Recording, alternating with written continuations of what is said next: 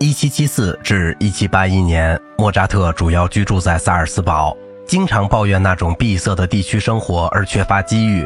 在改善他的处境的企图毫无结果时，他在一七七七年九月做了另一次旅行，这次是同他的母亲同行，前往慕尼黑、奥格斯堡、曼海姆和巴黎，想在德国或法国谋一个好职位的一切希望都落空了。由于母亲在一七七八年七月的去世。他在巴黎的日子陷入了更大的悲哀之中。次年早些时候，他又返回萨尔斯堡，比以前更加忧郁了。但是他作为作曲家的地位日益巩固，并收到了定金，为慕尼黑创作一部歌剧，这就是《伊多梅纽斯》。1781年1月在该地上演，它是莫扎特正歌剧中最好的。虽然他的脚本相当臃肿，音乐是戏剧化的、图画般的，有大量带伴奏的宣叙调。引人注目的使用了合唱，并纳入壮观的布景。伊多梅纽斯表现出特拉埃塔、格鲁克和法国抒情悲剧的影响。在1781年陪伴大主教到维也纳之后，莫扎特决心作为一位自由作曲家，在那儿试一试自己的运气。他继续按违约和其他特殊场合而作曲，但即使这些作品并不打算立即演出，他在心目中也是在为一定类型的演员或听众而写作的。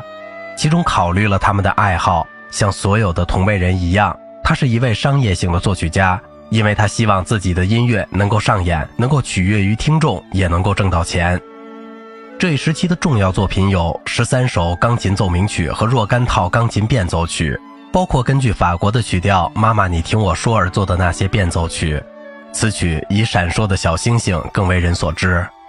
这些变奏曲和奏鸣曲可能是为学生和家庭音乐而做的。奏鸣曲 K 二七九至二八四无疑是打算一起发表的，因为他们分别使用了五度圈中的从 D 下到降 E 的每一个大调性，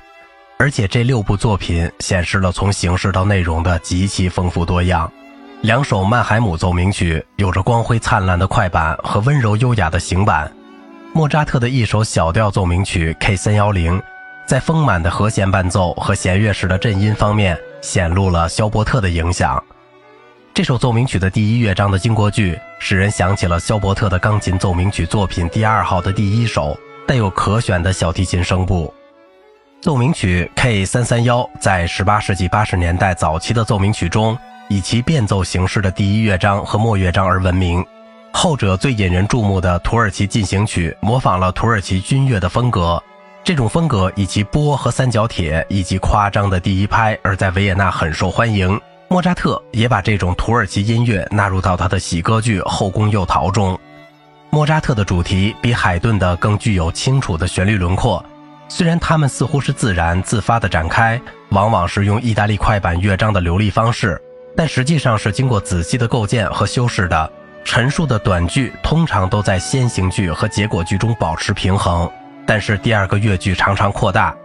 整个主题来自开头的一个倚音的下行急进。它标志着第一至五小节中的每一乐句，从属乐句和更小单位的结束。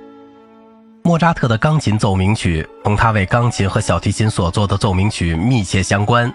在他的早年，这些二重奏真的是带可选的小提琴伴奏的钢琴作品。在莫扎特的头几部作品中，对两种乐器更加平衡对待的有 K 二九六、三零幺至三零五和三零六。这些作品在1777至1778年间写于曼海姆和巴黎。E 小调的 K 三零四因其第一乐章中异常的情感的紧张性而值得注意，而 D 大调的 K 三零六则以其辉煌的协奏曲式的风格而著称。好了，今天的节目就到这里了，我是小明哥，感谢您的耐心陪伴。